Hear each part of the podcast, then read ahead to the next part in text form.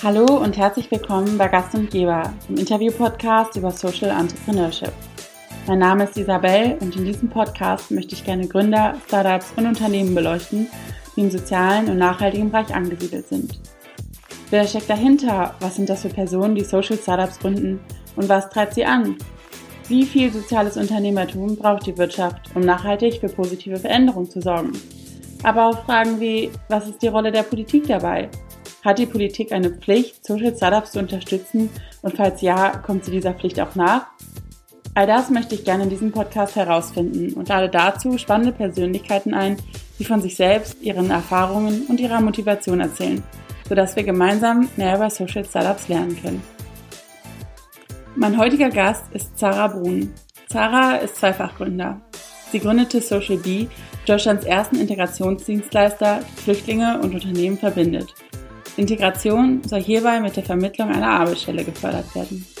Vor kurzem startete sie ihre zweite Unternehmung, Bring and Ring, eine App, die kontaktloses Einkaufen vor allem für Risikogruppen ermöglicht.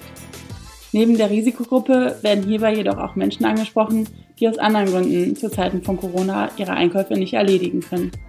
Nach dem Motto Ich gehe ja eh können Menschen ihren Nachbarn Dinge aus dem Supermarkt mitbringen oder andere Besorgungen, wie zum Beispiel den Gang zur Apotheke tätigen.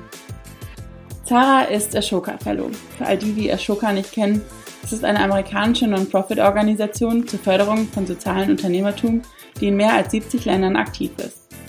Dass Zara mit ihren Unternehmungen sehr erfolgreich ist, zeigt sich unter anderem darin, dass sie 2019 den Female Founders Award gewann und vom Capital Magazine als Top 40 Under 40 ausgezeichnet wurde.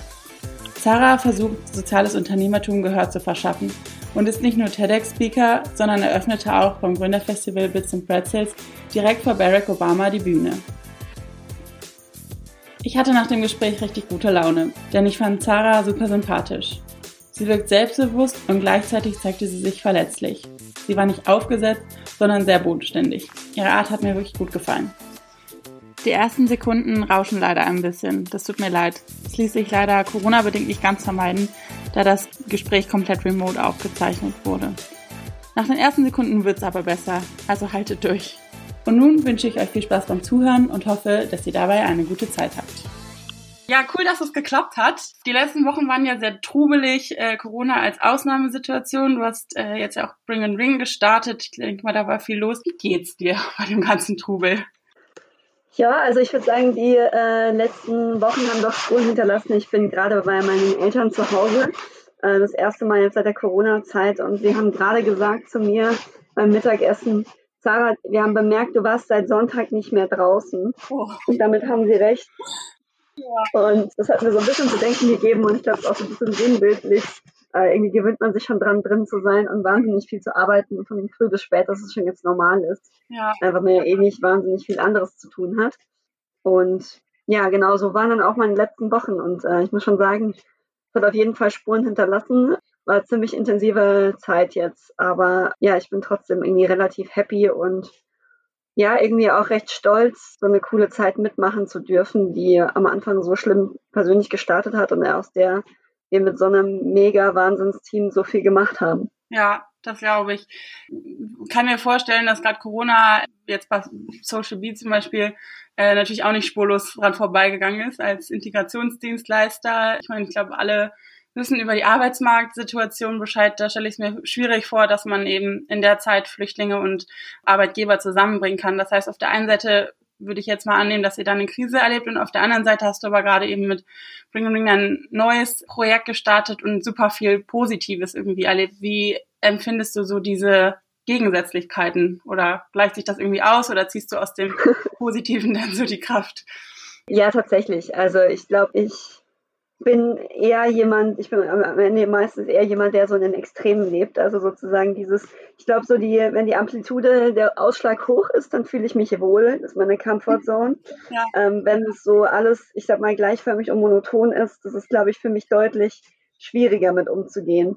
Also sozusagen die, die ständige Ruhe ist für mich eher was, was, mit dem ich schwerer umgehen kann, als wenn einfach wahnsinnig viel los ist, ob positiv oder negativ, weil im Endeffekt, ja, Mhm. Das ist einerseits klar, also für Social Bee war es eine riesige oder ist es eine sehr große Krise. Ich glaube aber im Verhältnis sind wir doch nicht ganz so stark betroffen wie andere Unternehmen wie Restaurants und Co., die komplett dicht machen müssen. Aber es ist schon so, dass wir ähm, ja einige Geflüchtete auch entlassen mussten, weil, weil die Unternehmen die Projekte beziehungsweise die Partnerschaften beendet haben oder selber komplett zumachen mussten oder von der Pleite bedroht sind.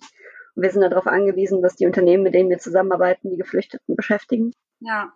Und andererseits haben wir eben auch wahnsinnig viel Zuspruch da bekommen von Unternehmen, die unsere Mitarbeiter eben wie ihre eigenen behandeln und auch auf Teufel komm raus halten wollen. Mhm. Was eben auch wahnsinnig schön war und auch vom internen Team. Wir mussten alle in Kurzarbeit schicken. Wir sind jetzt alle in Kurzarbeit. Und wird auch noch eine Weile so bleiben, bis der Arbeitsmarkt wieder anzieht.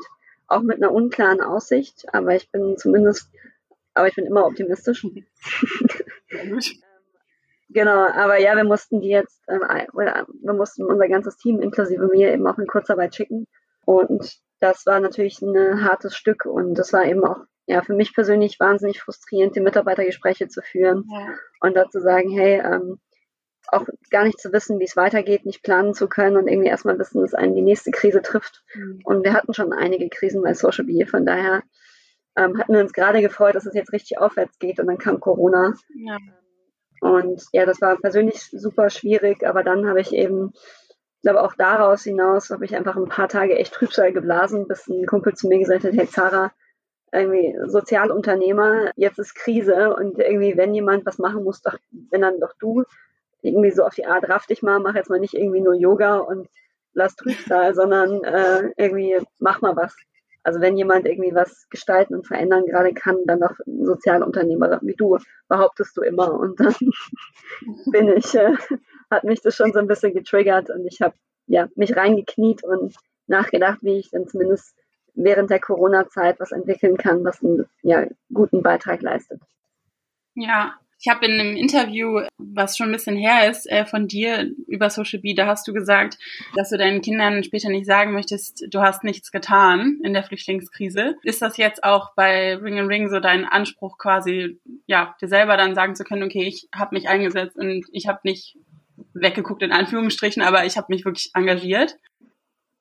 Ja, also ich vielleicht andersrum. Ich, damals, ich kenne das Interview noch gut. Ich würde es mittlerweile andersrum formulieren, einfach zu sagen, ich bin stolz darauf, wenn ich irgendwas beigetragen habe, als in Anführungszeichen andersrum, äh, mich zu schämen, wenn ich nichts getan habe. Also ich glaube, mir macht es einfach wahnsinnig viel Spaß, ja, mit dem, was wir gelernt haben, mit dem Netzwerk oder mit deren Erfahrungen, die wir gesammelt haben, ähm, was beitragen zu können was Positives, was irgendwie nicht nur mich, sondern auch viele vor allem dazu beiträgt, anderen zu helfen.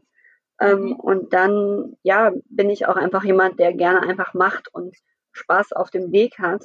Keiner weiß irgendwie, wo, oder vor vier, fünf Wochen wusste keiner, wo das Projekt hinführt, wo Corona uns hinführt. Ich bin froh, dass es jetzt langsam wieder so ein bisschen aufwärts geht und die ersten Lockerungen kommen und die Ansteckungsraten da so stark sinken. Mhm. Aber sozusagen der Weg ist auch das Ziel und das Projekt ist einfach wahnsinnig schön, weil so viele zusammengekommen sind. Und selbst wenn da, da jetzt quasi nichts bei rausgekommen wäre, diese drei, vier Wochen, wo sich plötzlich 20, 30 Freiwillige zusammentun, die man nie gesehen hat, alle digital und an so einem Thema arbeiten, das hat mir schon so wahnsinnig viel emotionalen Halt gegeben. Mhm. Es war so schön zu sehen, es hat mich richtig glücklich gemacht und bereichert, dass ähm, ja ich wirklich sagen würde, ja, der Weg ist das Ziel und ich hoffe, dass sozusagen im Ziel wir wahnsinnig viel beitragen können. Und das motiviert mich und ich glaube auch unser ganzes Team. Ja, ja, das glaube ich. Ähm, ich habe gelesen, dass ihr, als du mit der Idee quasi so ein bisschen, dass es aufkam, ihr innerhalb von sechs Stunden 25.000 Euro zusammen hattet, wenn ich das richtig verstanden habe und Alex Samba an Bord war und jetzt, glaube ich, auch inzwischen Jung von Matt Fischer Appelt mit der Kampagne mit Udo Lindenberg, Lea Sophie Kramer ähm, als Testimonial, finde ich wahnsinnig beeindruckend, weil wie du gerade selber gesagt hast, das ist ja eine unheimlich kurze Zeit. Hattest du das, also sag ich mal, in den ersten paar Tagen, wo die Idee gereift ist, hattest du mit derartiger Unterstützung gerechnet? Nee, tatsächlich nicht. Ähm, also die ersten zwei, drei Tage, wo diese Idee gereift ist, bis zu diesem Wir vs. Virus Hackathon, wo wir teilnehmen wollten, aber keiner, aber es nicht geklappt hat. Da habe ich gedacht, okay, lass uns erstmal überlegen, wie das Produkt aussehen sollte, dass es irgendwie auch hilft. Und danach, als ich quasi hatte, die finale Idee, ähm, die es jetzt auch geworden ist, ähm, haben wir einfach losgelegt und ich habe meinen, wir hatten quasi einen freien Nachmittag ähm, und meine beiden Marketing-Mädels, ähm, die bei mir bei Social B arbeiten, ich habe den einfach angerufen und habe gesagt, hey, ich würde da irgendwie gerne übers Wochenende sowas starten, großes freiwilliges Projekt und lass uns doch einfach mal zusammen überlegen, wie weit wir heute kommen, wenn wir mal heute Nachmittag anfangen, um 14 Uhr zu telefonieren. Mhm. Und wir haben dann uns dann irgendwie ja gegenseitige Check-ins die ganze Zeit gemacht und um 20 Uhr kam dann die Mail von Alex Samba, dass er 15.000 Euro da bereit ist zu investieren und eben viele andere, die wir angerufen hatten, mit kleineren Beträgen. Dann hatten wir zumindest mal eine Grundfinanzierung und dann hatten wir aber auch schon die Gespräche. Also am Sonntag hat Fischer, nee, am Samstagnacht um 10 Uhr hatten wir den Geschäftsführer von Fischer Appelt am Telefon, aber es ging ja so die ganze Zeit weiter. Und man hat irgendwie, das war so eine Dynamik, die ersten paar Tage vor allem. Also das hat danach, klar wurde es fast, also wir haben immer mehr Unterstützer gesammelt, aber doch diese ersten drei, vier Tage, wo plötzlich in einem Wochenende so viel ging, der Geschäftsführer von Fischer Appelt am Samstag um 20 Uhr am Telefon ist mit einem, das habe ich, glaube ich, also was habe ich nie erwartet und noch nie erlebt vorher. Und das ja. war, ja, einfach, alle wollten helfen. Es war das Wochenende vom Lockdown. Und alle waren erreichbar, alle wollten helfen und jeder ist drauf angesprungen. Und wir hatten, wie gesagt, ein Team von 20 Freiwilligen nach einem kleinen Aufruf in WhatsApp. Wahnsinn, ja. Wie ist das für dich? Das ist ja jetzt, läuft ja über eine App und das heißt, das ist ja jetzt für dich aus Unternehmerperspektive ja was Neues als Social Bee, würde ich mal sagen. ähm, wie klappt das so oder wie hast du dich da so reingefuchst oder ging das dann doch irgendwie alles intuitiv oder ja? Ja, also ich würde schon sagen, dass es eine Challenge war. Wir haben, also dieser Freund von mir hat das ja auch mitgemacht. Er, ich hab, der hat quasi am Anfang die ganze technische Kommunikation mit übernommen. Von daher mich da oder das gut in die Hand genommen und dann hatten wir eben erst äh, Flixbus Freiwillige und dann haben wir quasi noch den Hans, unseren äh, App-Entwickler hinzugezogen und haben dann einfach irgendwie mal losprogrammiert und ich wurde dann doch immer mehr zum äh, eingebunden und ich glaube so nach drei, vier Wochen ähm, hat man doch gemerkt, dass ein Product, ein richtiger Product Owner fehlt, weil das konnte ich natürlich nicht irgendwie leisten. Ja. Ich hatte nicht viel Ahnung, ich habe noch nie ein digitales Produkt entwickelt, aber ich würde schon sagen, dass ich die Mannschaft motiviert und zusammengehalten habe. Mhm. Auch im Entwicklerteam, was für mich neu war und ich würde auch sagen, durchaus challenging, wo auch vieles bestimmt dadurch, dass ich nicht so viel Erfahrung hatte, dadurch schiefgegangen ist, weil ich immer gesagt habe, komm, wir müssen das schnell machen und könnt ihr nicht noch Feature A und B entwickeln? Und ich glaube, so, ja. ähm, die armen Entwickler, also der Hans und die anderen, die waren schon teilweise so ein bisschen wahnsinnig. Aber ich glaube, das, also das Schöne war halt, dass wir irgendwie alle das gleiche Ziel vor Augen hatten und das schnell ins Leben rufen wollten.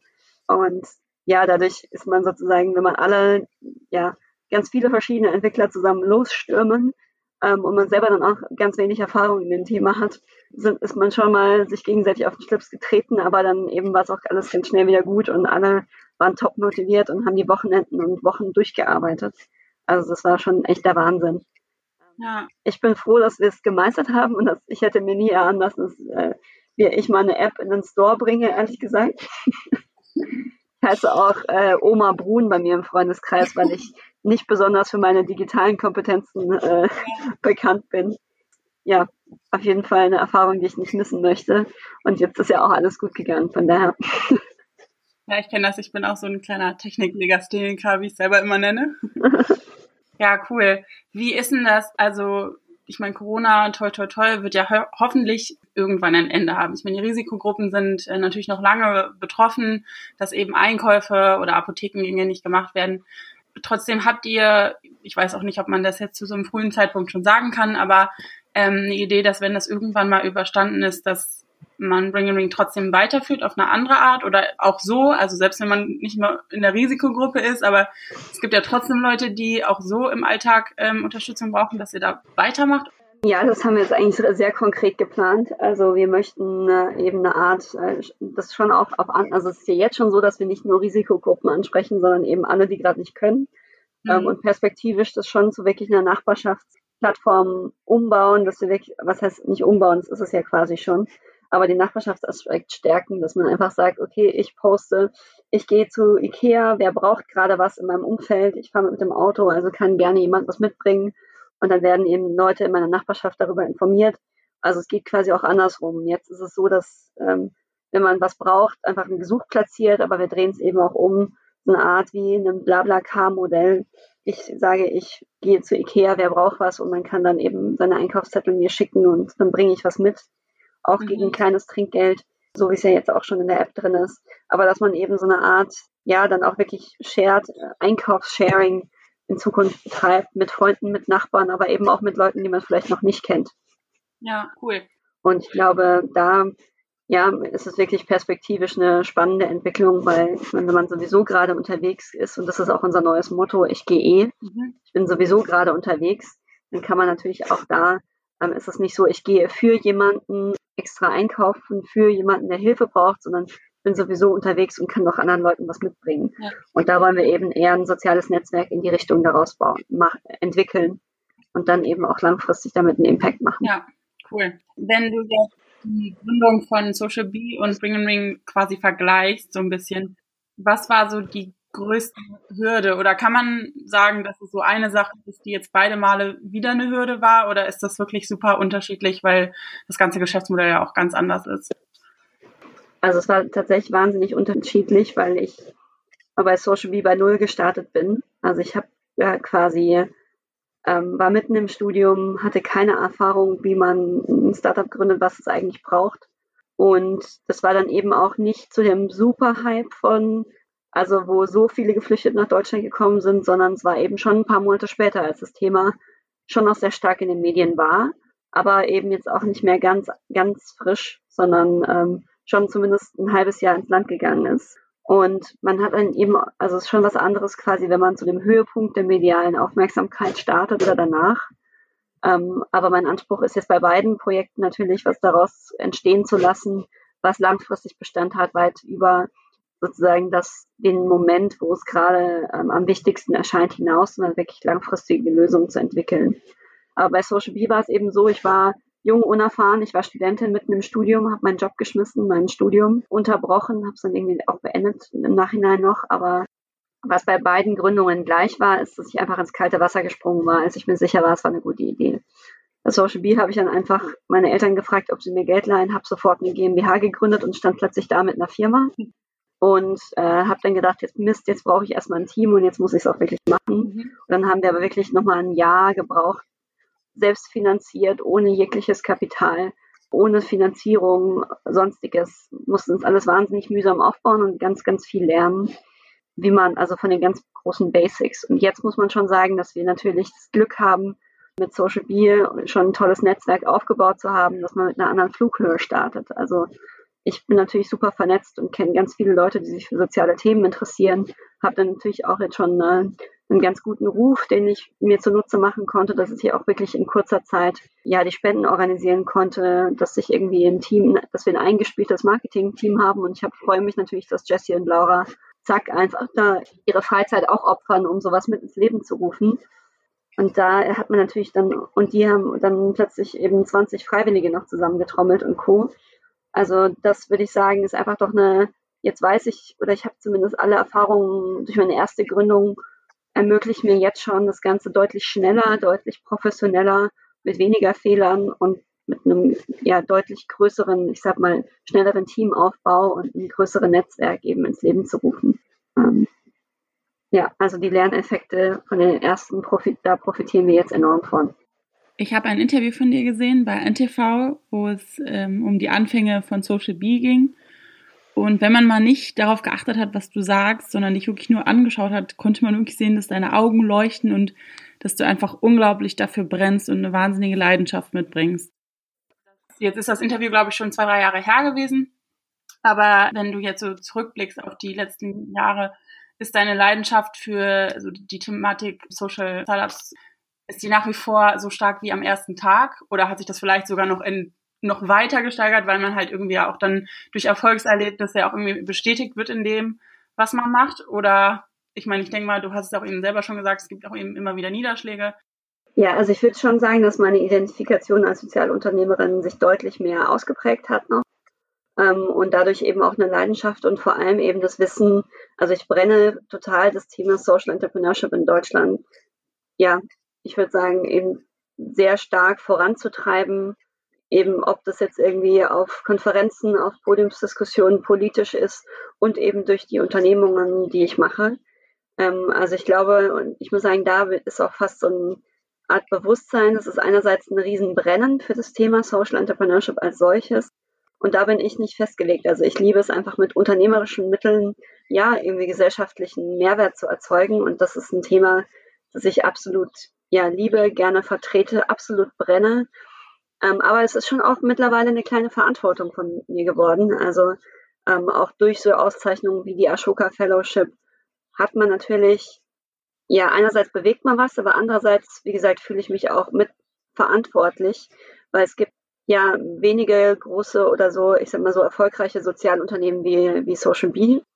Und da muss man natürlich auch schauen, dass man ja dem gerecht wird. Und also wie gesagt, ich sehe es schon fast als meine Aufgabe, in dem Sektor was zu bewegen und den zu vertreten und ja, den auch bekannter in der klassischen Wirtschaft zu machen und da eine Frontfrau für zu sein, weil ja, das, also es ist eine Mischung aus Verantwortungsgefühl und wahnsinnig dafür brennen.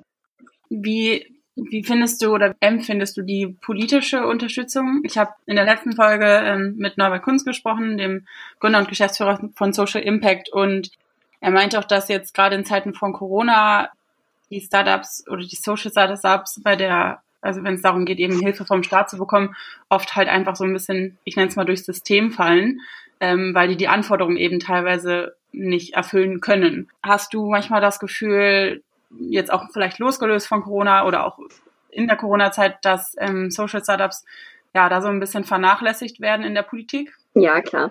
Man muss doch sagen, dass alle Maßnahmen, die ja gemacht werden vom Staat, äh, bis auf die Soforthilfe, die man nicht zurückzahlen muss, aber ich meine, was bringen mir Kredite, was bringen mir Darlehen? Wir ja. sind nicht gewinnorientiert, wir haben keine Rücklagen. Wie sollen wir jemals, wir können nicht mal Nullzinsdarlehen aufnehmen, weil wir das Geld nicht zurückzahlen können. Also von daher fallen wir komplett aus, aus den meisten staatlichen Maßnahmen raus. Ähm, und so geht es den anderen Sozialunternehmern auch. Und ich glaube, da sind wir schon fast die unternehmerischsten, dass wir uns irgendwie mit 90 Prozent oder so knapp aktuell selber, äh, selber tragen können.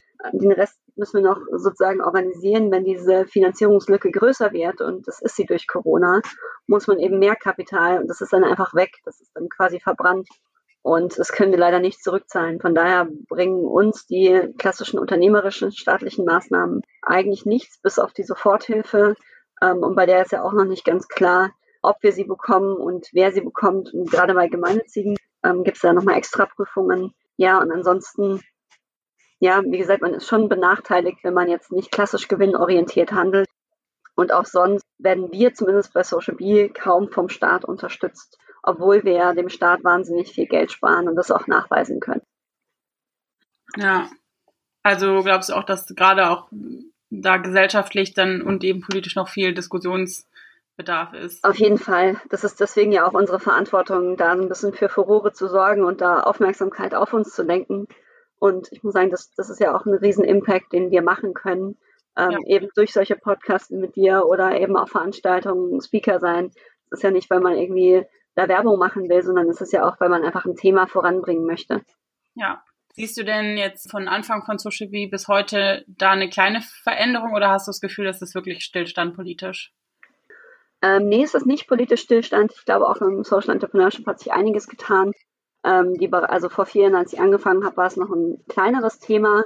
Jetzt ist es schon so, dass sehr viele der neuen Startups, die sich gründen, eben einen gesellschaftlichen oder einen ökologischen Zweck haben. Also ich glaube, es waren knapp 40 Prozent laut dem deutschen Startup Monitor. Es gibt jetzt auch die SEND, Social Entrepreneurship Netzwerk Deutschlands, eine Art Lobbyvereinigung für soziale Unternehmer. Ähm, irgendwie am Dienstag hatte ich eine Diskussion mit Lars Klingbeil und Kevin Kühnert ähm, von der SPD darüber, die sich das Thema Gemeinwohl jetzt größer, dem sich jetzt hoffentlich größer widmen. Und ansonsten, also es tut sich schon politisch was. Die Aufmerksamkeit wird größer, aber ich würde jetzt nicht sagen, es ist ein auf der Top 1 Agenda der, der, ähm, ja, der Parteien. Ja, da hoffen wir, dass es aufgrund von Corona nicht äh, noch weiter runtergerutscht ist. Das stimmt. In dem ähm, Social Entrepreneurship Monitor, den du auch gerade angesprochen hast, kommt in 2019, dass äh, ungefähr jeder zweite Social Entrepreneur Neugründer ist und dass dieser Wert aber unter dem, ich nenne es jetzt mal unter den kommerziellen Startups ist, wo 60 Prozent der Gründer Neugründer sind. Ähm, sieht man bei dir ja auch ganz gut. Du hast ja jetzt auch zum zweiten Mal gegründet. Woran glaubst du, liegt das? Ist das so ein, also positiv Idealismus, einfach um noch mehr Bereiche eben im Positiven zu verändern? Oder ja? Okay, also du sagst, dass äh, beim im Social Startup Bereich mehr sozusagen Serial Entrepreneurs unterwegs sind als im klassischen. Genau. Okay, aber das wusste ich jetzt gar nicht. Ähm, woran könnte es liegen? Ja, also es kann ich, also ich könnte es mir maximal damit erklären, dass ja, also ich kenne natürlich viele, die irgendwie eine Organisation, die Frage ist ja auch, was Social Entrepreneurship ist. Das können ja auch irgendwie Organisationen und Vereine und sowas sein. Also ich kenne schon einige, die irgendwie einen Verein gegründet haben, eine Organisation gegründet haben, danach ein Social Startup gegründet haben. Ähm, und ich glaube schon, dass alle wir Sozialunternehmer schon zumindest was mit unseren ähm, ja, Modellen, ob das jetzt, wie gesagt, es muss nicht immer Geschäftsmodelle sein, eine Gründung mhm. oder Unternehmung ist ja nicht immer was, äh, also nicht alle tragen sich da oder haben auch den Anspruch, sich zu 100 Prozent selbst zu tragen. Und bei manchen Modellen passt besser und schlechter, aber ich kann mir gut vorstellen, dass einfach Leute, die für das Thema brennen, ja, ich meine, die werden ja ihr ganzes Leben dafür brennen. Ja. Ähm, also es hört ja nicht einfach auf. Ähm, ja, aber so, so richtig 100 Prozent kann ich es mir jetzt, glaube ich, nicht erklären. Ich glaube, am Ende ist es einfach so eine persönliche Leidenschaft, die man verfolgt. Ähm, ja. Und ja, aber wie gesagt, ich kann die Zahl auch noch nicht. Ja. Hattest du ähm, selber die Leidenschaft zu sozialem Unternehmertum schon immer oder hat die sich quasi so im Laufe, du hast ja gesagt, du hast aus dem Studium heraus gegründet, ähm, dann quasi im Laufe oder auch mit den Umständen eben der Flüchtlingskrise quasi entwickelt? Oder warst du, hast du dich selber schon auch als Kind sozusagen, äh, jetzt übertrieben gesagt, schon als Sozialunternehmer gesehen? Ähm, nee, habe ich definitiv nicht. Also ich erinnere mich noch mit 18, als ich angefangen habe an der Uni Mannheim, mit 19 an der Uni Mannheim zu studieren und äh, unbedingt Investmentbanker werden wollte. Ähm, und ich eigentlich ziemlich karrieregeil war und immer gesagt habe, oh ja, irgendwie Hauptsache viel Geld verdienen. Ähm, also es war eine interessante Wendung, würde ich fast sagen. Aber gut, ich glaube, das war, ist, man, ja, man ist halt immer, ein bisschen durch sein Umfeld geprägt, wie kritisch oder wie wenig kritisch das Umfeld ist. Und ich würde sagen, ich bin in einem nicht besonders kritischen Umfeld aufgewachsen und dann eben in einem klassischen Karriere-Uni Mannheim ähm, gestartet äh, und habe da dann im Gap Year und dann im Master im Cleantech Venture Capital gearbeitet. Also erst im Venture Capital, im klassischen Investmentbereich. Und dann habe ich gesagt, hey, ich würde irgendwie gerne zumindest ähm, ja was mit einem grünen oder einem sozialen äh, Impact auch machen. Also nicht in jedes beliebige Startup investieren, mhm. sondern eben schon welche, die Sinn machen. War da schon ein bisschen auf der Sinnsuche, habe im Cleantech Venture Capital angefangen und da dann eben wahnsinnig viele Gründer kennengelernt, die ähm, ja mit unternehmerischen Mitteln irgendwelche ja, grünen Technologien oder Produkte auf den Markt bringen, die zumindest auch das Ziel haben, ja, die Welt einen positiven äh, Fußabdruck zu hinterlassen. Mhm. Und das hat mich ziemlich inspiriert, also die ganzen Gründerpersönlichkeiten. Und irgendwann hatte ich dann einfach Lust, in Anführungszeichen die Seiten zu wechseln und selber was zu gestalten und zu machen. Und also so zumindest inner, innerlich den Wunsch. Da war dann in Stockholm und habe dann eben angefangen, am Bahnhof Essen mit auszugeben, Kleider zu sortieren und habe dann irgendwie gedacht, das ist irgendwie ganz nett so während der Ersthilfe, aber irgendwie muss man doch eine langfristige Lösung für das Flüchtlingsthema entwickeln. Mhm. Und habe dann gedacht, okay, wer, wenn nicht ich das und habe also sozusagen mit dem Thema, mit dem, ich habe eine ziemliche Leidenschaft fürs Thema entwickelt und war fast besessen, dass ich im Flüchtlingsbereich was Nachhaltiges gründe mhm. und dann eben gepaart mit dem Wunsch, eben selber auch Unternehmer zu sein, ähm, kam es bei mir dann erst. Und ich kannte noch nichts, ich wusste den Begriff Sozialunternehmer noch gar nicht. Ich wusste noch nicht, was Gemeinnützigkeit ist. Diese ganzen Themen sind dann erst so im Laufe entstanden. Und deswegen sage ich ja auch, die Legacy, also diese Verantwortungsbewusstsein, mhm. ist auch mit der Zeit dann entstanden. Weil ich eben damals war es für mich nie eine Option, im Social Entrepreneurship aktiv zu sein, irgendwie mit 18, 19, weil ich das gar nicht kannte. Ja. Du bist jetzt, glaube ich, 28 oder 29, wenn ich mich nicht irre. 29, genau. 29, ähm, ja, hast zwei Unternehmen gegründet, du hast den Female Founders Award gewonnen, ähm, du hast Angela Merkel kennengelernt, standest direkt vor Barack Obama, hast du die Bühne bei Bits and Pretzels äh, eröffnet. Das ist ja schon eine ganze Menge für, für das Alter. Wie fühlt sich das an? Puh, wie fühlt sich das an? Also, ja, also ich macht mich natürlich schon auch stolz, dass ich das geschafft habe oder dass wir das geschafft haben.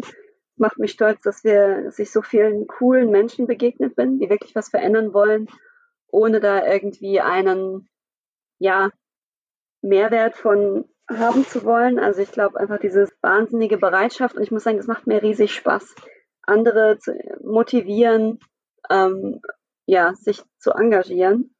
Ähm, mhm. ich glaube, das, das ist, glaube ich, immer das, was mir irgendwie am meisten Spaß macht. Ähm, wie fühlt sich das an, das zu haben oder sozusagen das alles miterlebt zu haben? Also ich bin wahnsinnig dankbar für die Reise. Ich hätte mir niemals sowas träumen lassen. Ich glaube, man entwickelt sich persönlich wahnsinnig schnell dadurch weiter oder ich habe mich schnell weiterentwickelt. Ich glaube, so unglaublich viel gelernt, wie ich mir nie zu träumen habe lassen. Ich habe irgendwie mit 26 mein erster Pitch gezittert in der Stimme und konnte, war total nervös und konnte keine Präsentationen halten. Und dann irgendwie vor 8000 Leuten vor Barack Obama. Das war dann schon, ich würde sagen, auch, ja, wirklich was, wo ich sage, hey, da habe ich plötzlich irgendwie wirklich was gelernt und für das ich wahnsinnig dankbar bin.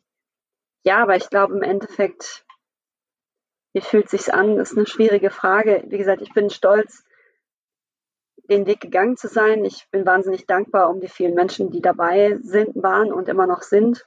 Mhm. Ähm, und ja, im Endeffekt ist es halt auch ein Geschenk, ein bisschen Glück, aber eben auch wahnsinnig viel ja, Arbeitszeit, Energie und Leidenschaft da reingeflossen, dass ja. es so weit ist, wie es jetzt ist. Ähm, ja. Ja. Kannst du das sagen, was so das größte Learning war? Also ich stelle es mir sehr schwierig vor, das so runterzubrechen, aber vielleicht gibt es ja trotzdem so ein, zwei Sachen, wo du sagst, okay, das habe ich gelernt, das war mir vorher nicht klar und das hat mich jetzt nachhaltig irgendwie geprägt, auch für das, was jetzt unternehmerisch noch kommt. Ja, also ich glaube, eins oder was sich zumindest bewährt hat, ähm, aus meiner Perspektive, ist diesen Mut einfach loszulegen. Mhm. Ähm, ich glaube, das ist für viele noch eine Überwindung, aber ich glaube sozusagen, wenn man, ich kann aus meiner Sicht sprechen, ich bin zweimal einfach total wild losgestürmt, Hals über Kopf, kann man schon fast sagen. Klar, ich habe mir kurz vorher überlegt, was willst du eigentlich machen, aber sozusagen, wenn die ersten Validierungen da waren, die ersten positiven Feedbacks da waren und ich selber dran geglaubt habe, habe ich einfach losgelegt und das jetzt irgendwie zweimal. Und es hat wahnsinnig gut geklappt, weil wenn man sozusagen sich selber der Fels in der Brandung ist und einfach loslegt und einfach schaut, dran glaubt, dass es gut wird. Mhm. Weil ich hatte nämlich auch mal überlegt, was anderes, also was anderes auszuprobieren, dann wahnsinnig lang gehadert und viel gesprochen. Und irgendwann hat mal jemand zu mir gesagt, ja Zara, dann mach's doch einfach mal. Und ich glaube, das habe ich dann jetzt eben zweimal gemacht und die, man reißt Leute nicht vorher irgendwie vom Hocker, sondern erst, wenn man auf dem Weg ist und sagt, ja, ich mache das, willst du auch dabei sein. Und dann kommen ganz viele plötzlich dazu. Und das war zumindest eins der Learnings, einfach mal sozusagen loszulegen und zu machen. Ja. Das zweite Learning ist auch sicherlich, ähm, sich der eigenen Stärken und Schwächen ganz klar bewusst zu sein. Also ich bin zum Beispiel wahnsinnig schlecht in Administration und habe noch zweieinhalb Jahre die Buchhaltung bei Social Media gemacht. Ich kann nur sagen, das merkt man. Ähm, oder ich bin einfach jetzt wahnsinnig dankbar, dass wir so ein mega Buchhaltungsteam haben, das es wahnsinnig gerne macht und gut kann.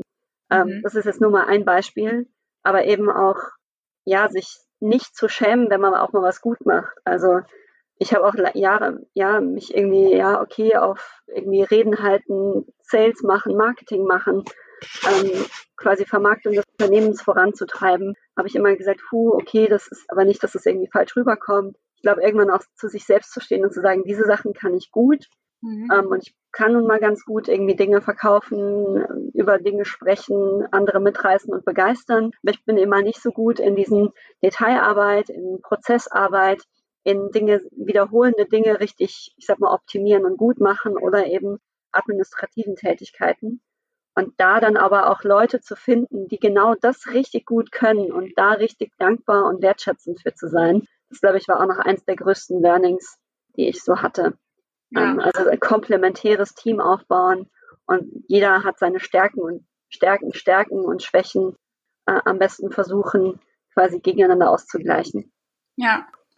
Und wie ist das, wenn also du hast ja eben selber gesagt, man reißt die Leute nicht vom Hocker, bevor man es macht, sondern eigentlich erst, wenn man, wenn man dabei ist sozusagen. Trotzdem kann ich mir vorstellen, dass wenn, du das dann irgendwie Leuten erzählt hast, dass jeder dann irgendwie noch meinte, seinen Senf dazu zu geben und dir vielleicht noch ganz super viele Tipps geben wollte, egal ob du gefragt hast oder nicht, könnte ich mir vorstellen. Wie gehst du damit um? Also wenn dann, ich meine, es, klar, es gibt auch viele konstruktive Sachen und da sollte man wahrscheinlich drauf hören, aber ähm, ja, ich glaube, jeder kennt das, dass man auch mal so ein bisschen Gegenwind bekommt oder Kommentare, wo man sich echt so denkt, okay, danke, das hättest du dir sparen können. Blendest du das aus oder beeinträchtigt dich das dann oder ja, wie gehst du damit um? Ja, also es kommt, ich glaube, wenn Kritik vor allem aus meinem ganz nahen Umfeld kommt, dann nehme ich mir die schon sehr zu Herzen. Und ähm, ja, ich glaube, man sollte sich immer Feedback anhören zum Produkt, ob das sinnvoll ist oder nicht und da eben auch zur Dienstleistung ähm, und da auch sehr, sehr mhm. genau hinhören. Weil ich glaube, manchmal, oder ich bin zumindest jemand, ich habe dann irgendwie eine Idee und dann renne ich einfach los und dann ist es, glaube ich, das war auch ein Learning, schon wichtig zuzuhören, damit man auch quasi nur außen mitbekommt, die vielleicht das Produkt so verändern oder die Dienstleistung so verändern, dass es auch wirklich genutzt wird. Genau, also viele, viele Gespräche zu führen, viel Feedback sich einzuholen, ist, glaube ich, wahnsinnig wichtig. Ich glaube, schwieriger ist es für mich auf einer emotionalen Ebene, dann sozusagen, ja, also zum Beispiel hat mir eine gute Freundin gesagt, hey Zara, wie kannst du jetzt Bring and Ring machen? Dann ist es ja gar nicht mehr authentisch, dass du dich für Geflüchtete engagierst. Ähm, ich glaube, das war zum Beispiel was, was mich ziemlich getroffen hat wo wir auch länger noch ein Gespräch drüber hatten und ich glaube, ich jetzt uns auch irgendwie ausgesprochen hatten. Aber das war dann plötzlich so ein Vorwurf, ja, oder ein Vorwurf aus meinem ganz engsten Vertrauten und Bekanntenkreis, der mich schon sehr getroffen hat. Wenn man sich irgendwie ja, vier Jahre im Flüchtlingsbereich engagiert und irgendwie aufopfert und ja, dann was anderes zusätzlich macht, ohne das eine aufzugeben und dann quasi Integrität in Frage gestellt wird und eben die Schwarz-Weiß-Diskussion ist man eigentlich Unternehmer oder ist man sozial und kann man nicht irgendwie beides sein? Ich glaube, das sind so ja, Punkte, die mich dann vor allem im privaten Umfeld dann öfters doch mal treffen, aber wo man, glaube ich, auch viel Gespräche und Diskussionen führen muss, weil man als Sozialunternehmer-Ebenen immer im Spannungsfeld ist zwischen unternehmerisch und sozial und irgendwie hat man Mitarbeiter und jeder will zumindest ja seinen eigenen, seinen eigenen Lohn und sein eigenes Brot finanzieren und irgendwie Leben, Überleben und dann sozusagen diese Diskussion zu führen, was ist eigentlich integer, was ist eigentlich wirklich sozial. Ähm, ich glaube, da gibt's, das sind dann eher so die Punkte, wo ich ja immer wieder ins Gespräch gehe, wo man auch immer wieder Kritik bekommt und die vor allem aus dem persönlichen Umfeld ab und zu wehtut. Aber ich glaube, es ist auch ganz wichtig, mhm. den Diskurs zu führen für sich und für sein Umfeld, um eine klare Position da zu haben ähm, und auch eine klare Antwort ja. zu entwickeln, weil sich andere das vielleicht auch denken könnten oder man, glaube ich, auch Sozialunternehmer darauf vorbereiten muss, dass solche Diskussionen immer wieder auftreten.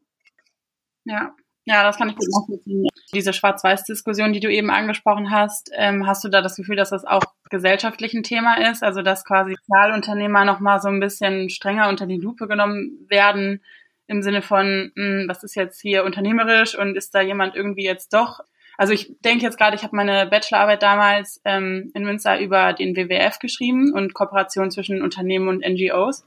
Und ich weiß, dass der, der WWF sich eben auch in der Öffentlichkeit irgendwie damit auseinandersetzen musste, wie weit jetzt äh, diese Kooperation, also ihm wurde zum Beispiel vorgeworfen, sich eben an runde Tische zu setzen ähm, und damit irgendwie Profitunternehmen zu unterstützen. Und das ging auch vor Gericht und der WWF wurde freigesprochen ähm, und das waren alles eben Falschaussagen, die getroffen wurden. Trotzdem hat der WWF gesagt, naja, wenn wir hier was verändern wollen, dann müssen wir uns aber irgendwie an einen Tisch setzen, um halt bessere Lösungen zu finden.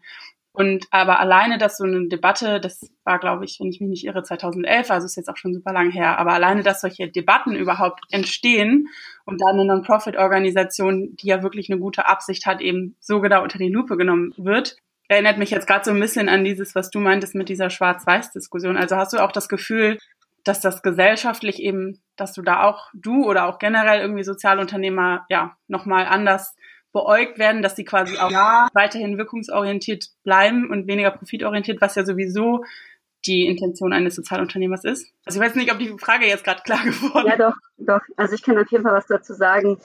Ich würde sagen, dieses Schwarz-Weiß-Diskussion ist, glaube ich, die allerschwierigste, die wir ständig führen müssen und mhm. bei der ich auch eine sehr klare Position habe, zu sagen, ähm, also es gibt selbst innerhalb unserer Firma die Diskussion. Ähm, also wir hatten zum Beispiel mal eine Diskussion, selbst innerhalb der Firma, wo ich sagen würde, jeder brennt für Social Entrepreneurship total. gibt es eben auch unterschiedliche Spannungsfelder. Die einen wollen ähm, zumindest marktübliche Gehälter verdienen oder zum Beispiel das Thema Boni kann man zum Beispiel ansprechen. Das ist einen ganz konkreten Fall.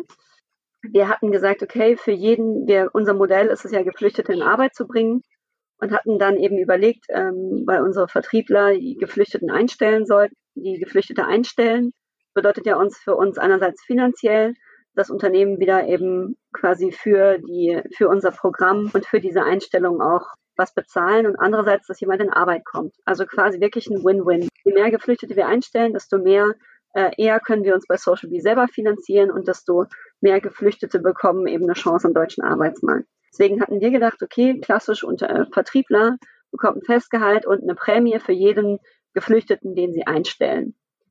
Weil ich sage, okay, Impact und unternehmerisch ist es da eins zu eins gegeben und steht sich nicht im Widerspruch. Ja, sehe ich auch so. Da tatsächlich wurde aber diese Prämie sozusagen heiß diskutiert bei uns und im Nachhinein abgewiesen, weil unsere, weil zwei unserer Mitarbeiter eben gesagt haben, es ist wie eine Art Kopfgeld. Ähm, ich möchte ja nicht dafür bezahlt werden, dass ich einem Menschen helfe. So. Ach, okay. Ähm, und deswegen, also was ich eine ganz interessante Diskussion auch bei uns intern fand mhm. und wo auch teilweise bei uns intern sehr stark Diskussionsbedarf besteht ähm, wo die einen vielleicht sagen, hey, ähm, es ist doch super, mehr Geld zu verdienen und mehr Leute in Arbeit zu bringen. Und sagen die anderen, ich darf mich nicht daran bereichern, wenn wir diesen Impact schaffen. Mhm. Weil dann ist es ja nicht mehr, kommt es ja nicht mehr aus mir selbst heraus. Ich will das nicht aus einer finanziellen Motivation machen. Während die einen sagen, finanzielles und intrinsisches geht zusammen, sagen die anderen, es schließt sich ja miteinander aus. Und ich glaube, diese Diskussion kann man wahrscheinlich auch aufs externe Umfeld übertragen. Die einen sagen, entweder ich mache es für Geld oder ich mache es quasi umsonst. Dieses, diese Erwartungshaltung ist sehr stark da. Mhm. Wie, also so auf diese Art, wie kann man sich denn nur in Anführungszeichen, also ich glaube, wir verdienen alle ähm, sehr, sehr wenig und trotzdem und opfern uns wahnsinnig auf und trotzdem führen wir diese Diskussion und müssen uns rechtfertigen. Dabei würde ich am liebsten sagen, hey, jeder kann, soll doch marktüblich verdienen oder vielleicht sogar mehr verdienen, weil wir wirklich gesellschaftlichen Mehrwert stiften. Ähm, ja. Und eben finanzielles und äh, soziales sollte sich nicht ausschließen. Das wäre eigentlich ein großer Wunsch von mir. Aber im Gegenteil, sobald man irgendwie Geld verdient, wird man gleich auch verteufelt und das ist tatsächlich so in den Diskussionen. Ja. Dann ist man ja nicht mehr integer, dann ist man ja nicht mehr intrinsisch. Und das ist, glaube ich, selbst innerhalb, wie gesagt, der Sozial- Unternehmungen innerhalb der Organisation immer wieder ein Konfliktpotenzial. Wie im Freundeskreis, aber von extern, aber auch innerhalb der Organisation. Das finde ich eben doch sehr spannend. Ja, total. Also ich muss sagen, ich sehe es da an der Stelle auch wie du, wenn die intrinsische Motivation mit der monetären Motivation einhergeht, meiner Meinung nach auch Win-Win und ideal. Ähm, ich frage mich an der Stelle, also ich weiß nicht, inwieweit du das da erzählen möchtest, aber die zwei, die das jetzt gesagt haben, dass sie eben das so als Kopfgeld titulieren, am Ende des Tages wollen die, oder die jetzt mal stellvertretend für alle anderen, die die gleiche Meinung vertreten, ja auch eine Scheibe Brot auf dem Teller haben, so. Und äh, wenn man das quasi ablehnt, also ich, ich weiß, was sie meinen, ich, ich teile die Meinung nicht, ich kann es nachvollziehen trotzdem, aber ich würde mich dann fragen, oder bei mir käme dann als nächstes so die Frage auf, was dann deren Meinung ist, wie man dann halt eben Geld verdient, weil am Ende des Tages muss, müssen wir ja alle irgendwie Geld verdienen, ja. äh, um irgendwie eben eine Scheibe Brot auf dem Teller, wie gesagt, zu haben. Wie soll das dann funktionieren? Also gab es da auch Argumente? Ähm, ja, also definitiv. Ich glaube, es geht am Ende nur um die Motivationsfrage. Ich glaube, mhm. dass wir alle Geld verdienen müssen und dadurch auch äh, durch Einstellungen auch tun. Da hat niemand in Frage gestellt. Aber ich fand es eher sozusagen, und das, da sind wir einfach bei den Mitarbeitern mitgegangen, was die Leute einfach motiviert.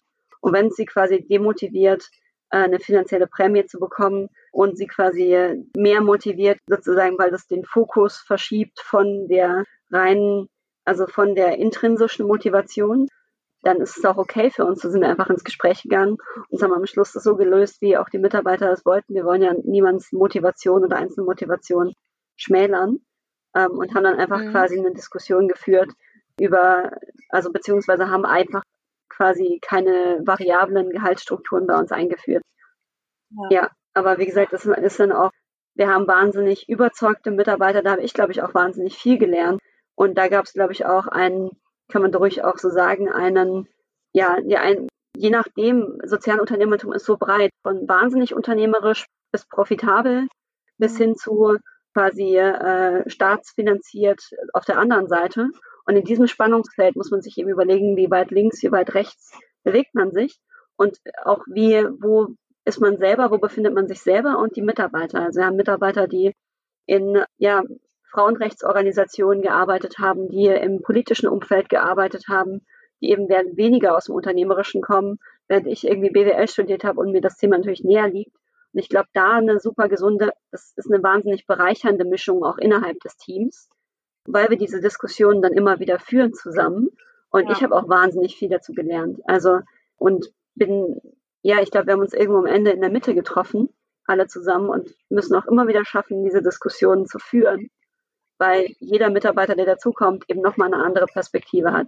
Weiter mhm. links unternehmerischer ist oder eben aus dem sozial, sozialeren Umfeld, aus von Organisationen und Co., die gar kein Geschäftsmodell haben, kommen und jeder eine unterschiedliche auch Definition hat, wie viel mhm. Impact man leisten kann und sollte im Vergleich zu ähm, einer Kostendeckung. Also wir könnten jetzt natürlich für jeden Geflüchteten und für deren Familien wahnsinnig viel tun, eine 1 zu 1 Betreuung im Extremfall haben. Oder wir haben eben eine, die sich wirtschaftlich wahnsinnig rentiert, wie bei einem irgendwie 1 zu 50 oder 1 zu 60.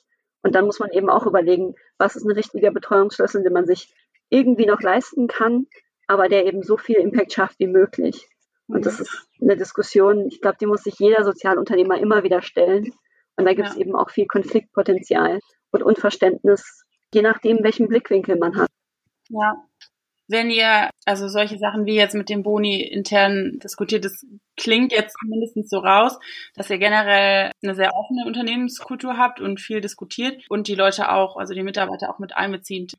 Glaubst du, dieses, ich nenne es jetzt mal gemeinschaftliche irgendwie in diesem, ähm, in dieser Kultur ist etwas, was charakteristisch für ähm, Social Startups ist oder macht ihr das einfach besonders gut? Ja, ob wir es besonders gut machen, ist immer die Frage. Ich glaube, was, was man wirklich sagen kann, was wir gut machen, ist, dass wir eine wahnsinnig gute Unternehmenskultur haben. Jeder ist für jeden da.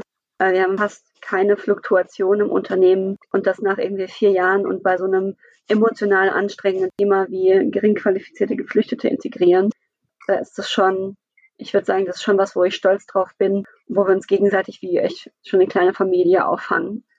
Ähm, mhm. Ich würde auch unterstreichen, dass das viele andere Organisationen und Social Startups haben, die ich kenne. Weil ich glaube doch, dass die Motivation einfach die ist, gemeinsam was zu bewegen. Und da sind ja zwei Dinge drin. Einerseits gemeinsam, also würde ich sagen, sehr ausgestärktes starkes Gemeinschaftsgefühl auch innerhalb des Teams ist und dann eben was zu bewegen, sind für die gleiche Mission da und brennen dafür. Mhm. Und ich würde sagen, das ist schon charakteristisch und jetzt in anderen Startups oder Unternehmen auch teilweise so, aber ich würde schon sagen, besonders ausgeprägt im sozialen Unternehmertum. Ja. Dann habe ich jetzt noch zwei abschließende Fragen. Mhm. Das eine ist, was würdest du Leuten raten, die quasi so, also Sozialunternehmern, die ganz am Anfang stehen. Gibt es irgendeinen Tipp, den du den oder den du quasi dir auch rückblickend noch geben würdest, wenn du jetzt nochmal an deine Anfänger zurückblickst? Ja, ich glaube zwei Dinge. Erstens, oder nee, drei Dinge. Ich glaube, Sozialunternehmern macht genauso gute Businesspläne wie bei, wie bei klassischen Unternehmern. Die müssen genauso überzeugend sein, da müssen genauso Modelle hinter sein, die sich rentieren, da muss genauso der Markt kalkuliert sein, die Bedürfnisse der Zielgruppe genau dargestellt sein. Also muss genauso professionell sein wie bei klassischen Startups.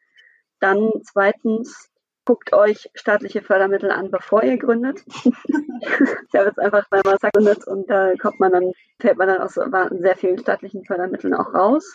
Mhm. Und das ist gerade bei Sozialunternehmertum eben doch bitter. Exist geht mittlerweile auch für Social Startups, sollte man nutzen. Mhm. Und das dritte ist, glaube ich, einfach machen und loslegen.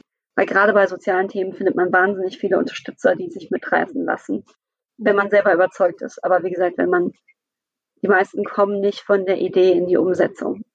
Ja, aus Angst meinst du? Oder dass es so ein bisschen die Überwindungsangst ist? Ja, genau. Oder testen einfach wahnsinnig lang und lassen es dann irgendwann sein, wenn sie die erste Kritik bekommen. Mhm. Ja, man kann auch, also ich war immer großer Fan davon, direkt umzusetzen. Mhm. Also wenn man ganz viele Probleme am Anfang sieht, dann fängt man gar nicht erst an.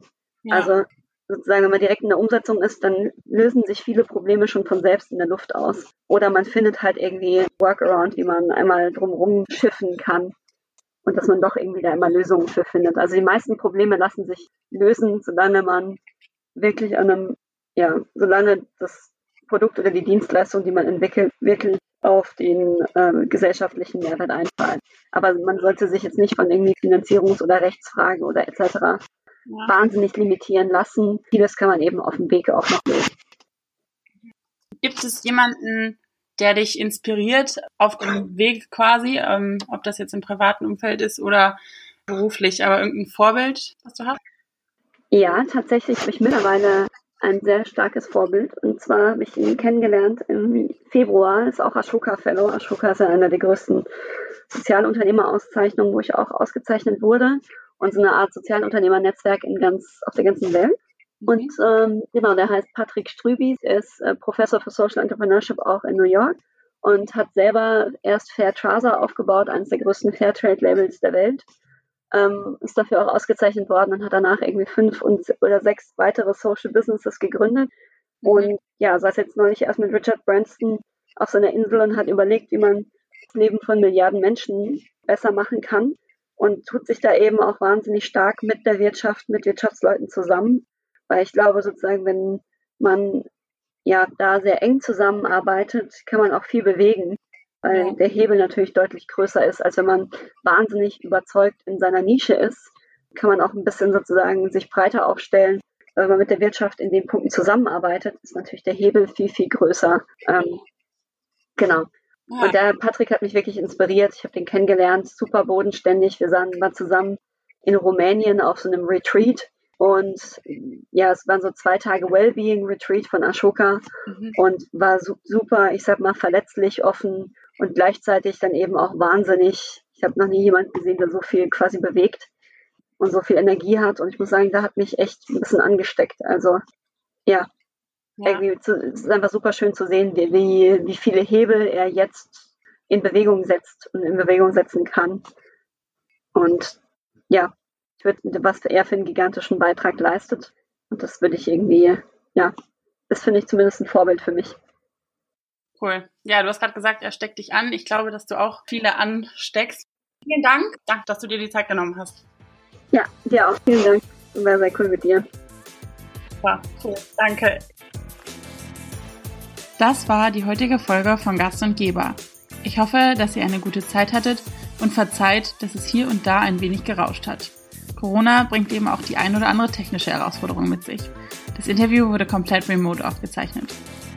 Macht's gut und bis hoffentlich ganz bald, bei Gast und Geber.